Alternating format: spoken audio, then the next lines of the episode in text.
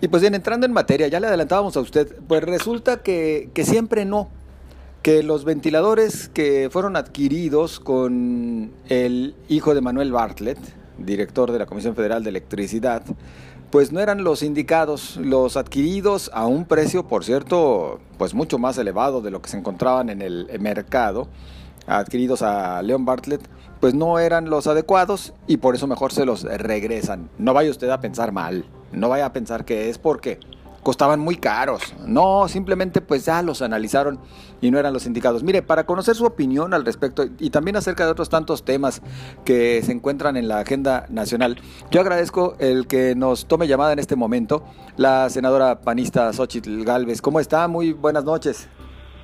¿Qué tal, José Ángel? Buenas noches. Qué gusto saludarle a usted y a todo su auditorio allá en el occidente del país. Pues muchas gracias por participar con nosotros. Pues como la ves, senadora, no hay que ser mal pensados, ¿eh? Era porque pues no eran los indicados, no cubrían los requisitos para lo que eran adquiridos estos ventiladores adquiridos con el hijo de Manuel Bartlett. Bueno, primero, a mí me parece importante que después de una investigación periodística y tres demandas en el área administrativa y dos en el área penal de mi parte, pues la eh, función pública reconozca que está haciendo una investigación porque hay una presunta fraude, le voy a decir, primero porque se ofrecieron unos ventiladores que no se entregaron, o sea, se ofrecieron unas características pero yo estoy segura que esto jamás hubiera sucedido si no hubiera sido por esta investigación periodística y por las denuncias que pusimos en la función pública. De no ser así, pues simplemente hubieran pasado estos ventiladores, se hubieran pagado y nadie hubiera dicho nada. Eh, pero para mí no acaba el asunto ahí. Definitivamente se tiene que hacer una investigación a fondo.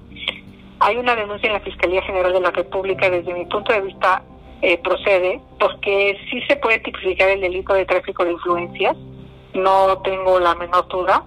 Eh, cubrimiento, eh, el ejercicio indebido del servicio público también se puede tipificar y pues a mí lo más grave me parece es que las personas que requieran un ventilador en Hidalgo no lo van a tener. Se perdió tiempo, no se compraron a tiempo y los que se compraron se tuvieron que regresar. Entonces, ¿qué va a pasar con los enfermos de COVID-19? que requieran este ventilador, pues lamentablemente algunos van a fallecer y creo que eso merece ser castigado con todo el rigor de la ley. Para usted, senadora, entonces el caso no queda eh, así como que resuelto nada más con el hecho de que se hayan regresado esos ventiladores. Por el contrario, el daño ya está hecho. Definitivamente no, porque sí se vendieron a tres veces su valor y eso en la ley se establece como un delito se tiene que castigar a los funcionarios públicos que hicieron la asignación directa. Eh, y bueno, hay otros casos similares. Hay otro contrato por 2.500 ventiladores eh, que también fue cancelado con Levanting Global Grupo. Eh, eh, Levanting Global Servicios se llama la empresa a la que le habían asignado 2.500 ventiladores y es una empresa dedicada al sector energético petrolero. Eh, y hay otra empresa Bicom Energy, que se le habían asignado 100 ventiladores, todos en el Seguro Social, que también fue cancelado el contrato. Entonces se ve que había habido ahí un eh, cochinero, eh, se vieron descubiertos, prefirieron cancelar, pero yo sigo pensando qué va a pasar con las personas que requieran un ventilador. Esa es la pregunta de fondo. Y eso tiene que pagarse de manera, de verdad, eh, dura, las sanciones que imponga la autoridad, tanto penal como eh, materia administrativa pues deben ser ejemplares. A la empresa se le tiene que suspender de cualquier tipo de venta en el gobierno. Eso sería lo menos que esperaríamos los senadores de la República que interpusimos esta demanda. Obviamente, bueno, para la función pública va, va a tratar de argumentar que todo ha quedado saldado en el momento en el que se concluye esta transacción, en el momento en el que pues simplemente se da por inexistente y, difícilmente se podrían encontrar desde allá algunos argumentos que, que, ofrezcan lo contrario. Para usted, ¿en qué se basaría, perdón, senadora, como para decir si se puede todavía seguir procediendo y principalmente que se castigue a los funcionarios que de manera inadecuada tomaron esta decisión de adquirir esos ventiladores? Pues una es el sobreprecio. Eh, dos, todo indica que el estudio de mercado fue hecho de manera indebida A las demás empresas solo se les pidió que cotizaran un ventilador y esta empresa se le pidieron 20 ventiladores, por supuesto el precio es diferente. Eso podría hacer un uso indebido del servicio público y ese es un delito. Y a la empresa el haber intentado vender a tres veces el valor de un ventilador también tipifica un delito. Entonces, eh, pues eh, podríamos también tipificar el tráfico de influencias.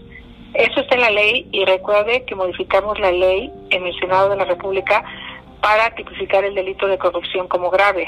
Hoy requiere prisión preventiva oficiosa y es un delito grave. Entonces, eh, el presidente eh, argumentó que la principal lucha de su gobierno era contra la corrupción y pues en los hechos lo tiene que demostrar. O sea, yo no voy a quitar el dedo de renglón, también he pedido que se haga una evaluación patrimonial de la fortuna de Manuel Bartlett, porque pues ahora nos acabamos de enterar que uno de sus prestanombres que ha trabajado con él más de 48 años es el dueño de la Casa de Transición donde estuvo el presidente de la República. O sea, hay muchos casos que de verdad son sospechosos y que hablan de los mismos esquemas que tanto se criticaron del pasado y que pues la gente votó por un cambio y ese cambio se tiene que notar y yo como secretaria de la Comisión Anticorrupción estaré ahí para señalar todos y cada uno de los casos que pues violen la ley o sean presuntos actos de corrupción. Senadora, la primera respuesta cuando se les hacen este tipo de señalamientos, me refiero al actual gobierno, pues eh, justo alude al pasado e indica que, bueno, eh, anteriores gobiernos, eh, los del PAN, los del PRI, fueron corruptos y no se decía nada, no se señalaba, no se cuestionaba. ¿Qué le respondería usted al mandatario? Pues que muchos de estos corruptos del pasado están en su gobierno. O sea, hay una serie de personajes que se brincaron de partido súper a tiempo, que pertenecían a ese PAN, a ese PRI, a ese PRD que tanto hemos criticado, porque el tema de la corrupción no es exclusiva de un solo partido, tiene que ver con las personas. Pues Manuel Bartlett viene de ese PRI corrupto, de ese PRI eh, pues que se robó elecciones, de ese PRI que hacía tráfico de influencias y cuyo hijo ahora, pues al cobijo del papá, pues sigue haciendo negocios pues esos turistas se colaron con el gobierno de Morena y es algo que tienen que reconocer. Eh, y muchos otros personajes en mi estado, la familia Sosa Castellán se brincó de MC a Morena y pues son los que tienen congelados 1.500 millones de dólares de la Universidad Autónoma del Estado de Hidalgo. O sea, los personajes son los mismos de la política y no por cambiarse de partido dejan de ser corruptos. Por eso tiene que haber todo un sistema anticorrupción y tiene que haber sanciones ejemplares.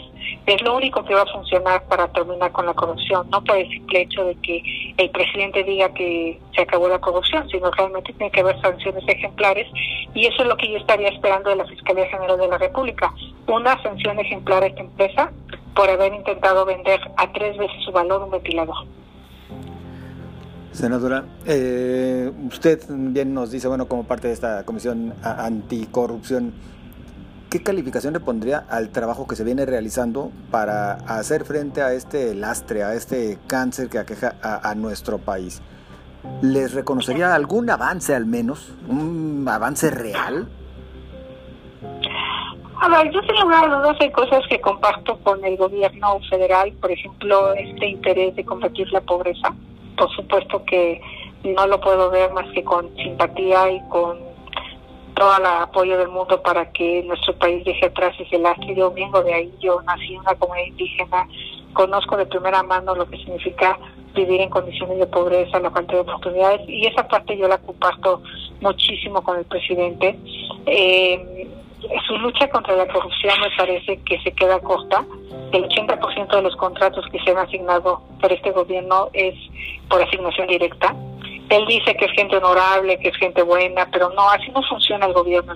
El gobierno funciona con visitaciones, con transparencia, con rendición de cuentas.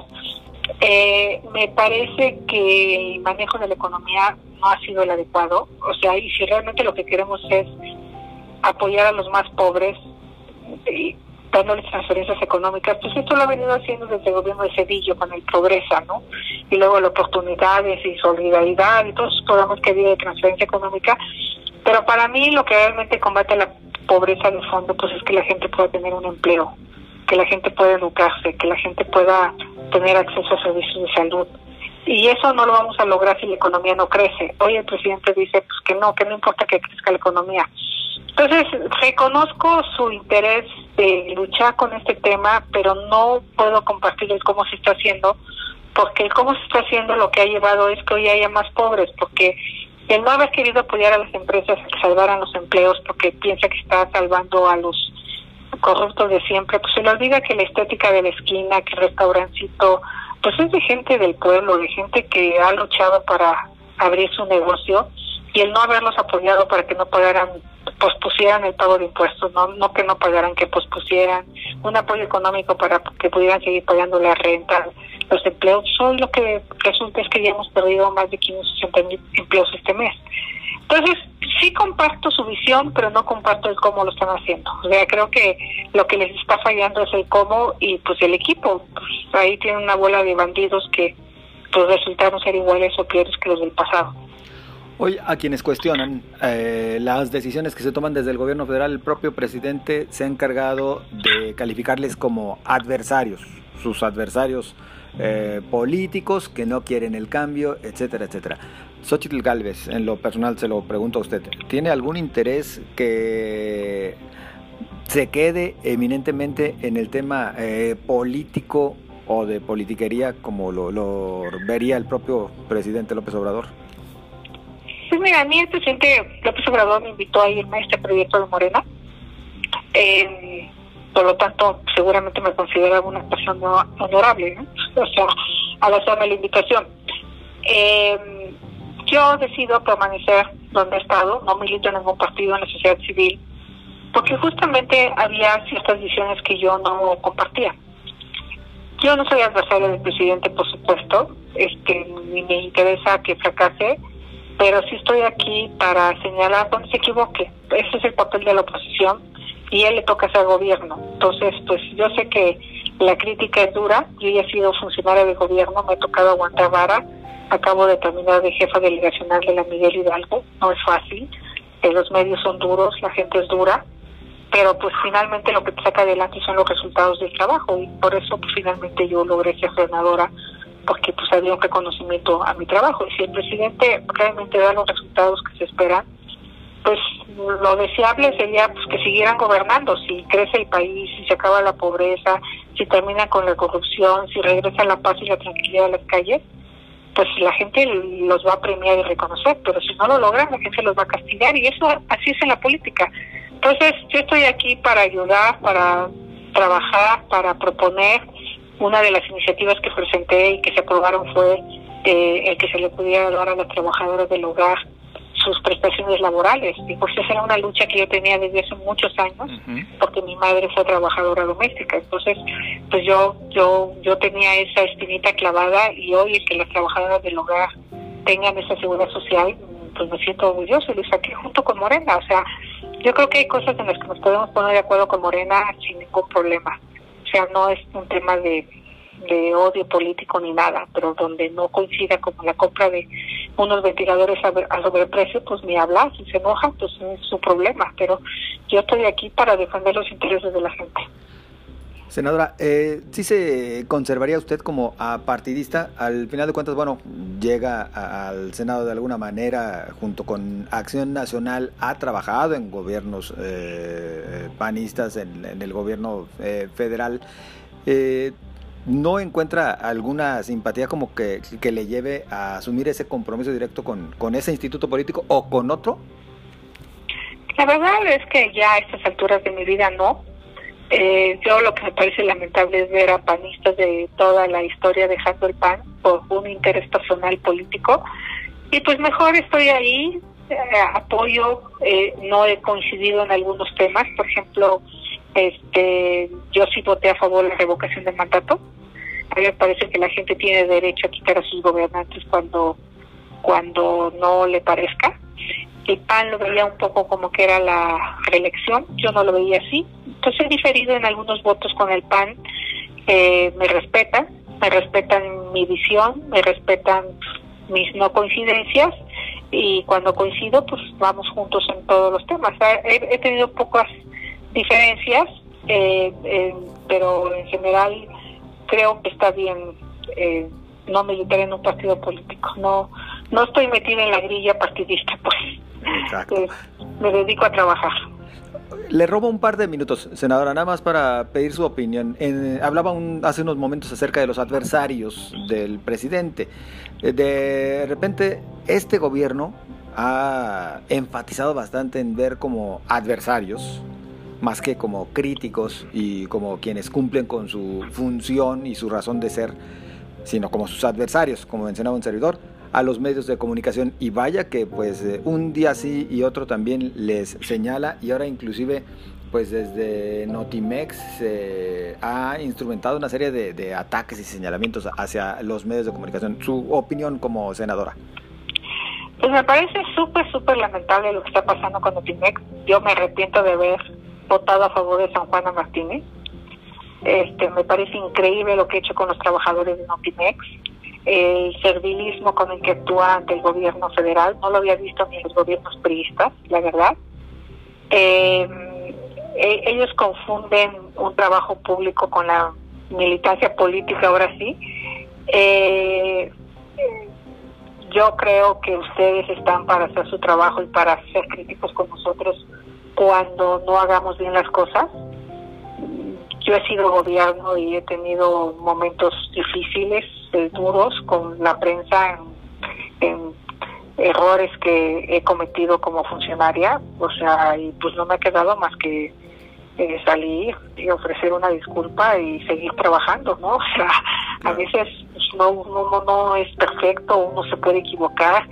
Eh, y, y yo creo que es un error pensar que los medios están para aplaudirte los medios están para dar noticias y si la saturación de los hospitales es una noticia, pues lo tendrán que decir, no es que quieran hacer quedarme el presidente, o sea, ustedes, y, y yo me tocó una etapa de los medios donde yo salía en un en, un, en algo que se llamaba el privilegio de mandar y, me ridiculizaban y yo me aguantaba vara, ¿no? Porque siempre he sido una mujer mal hablada.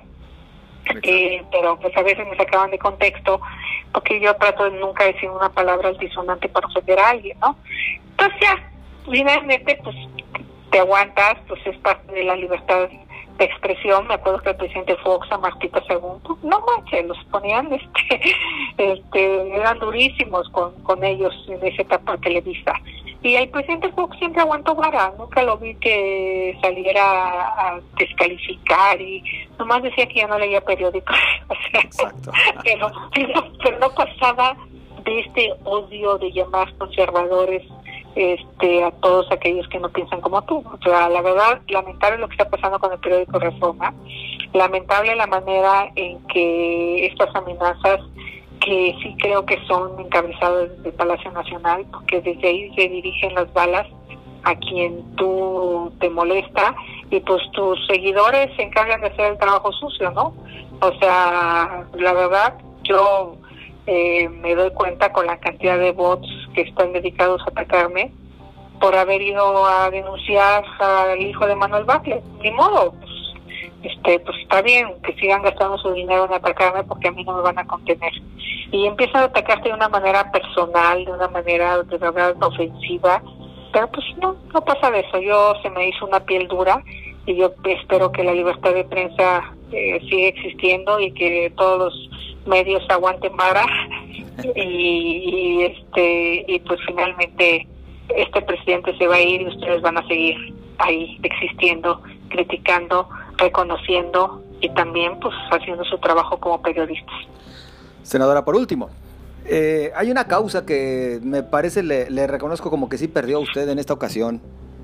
El intento de que se otorgara el título al Cruz Azul, senadora.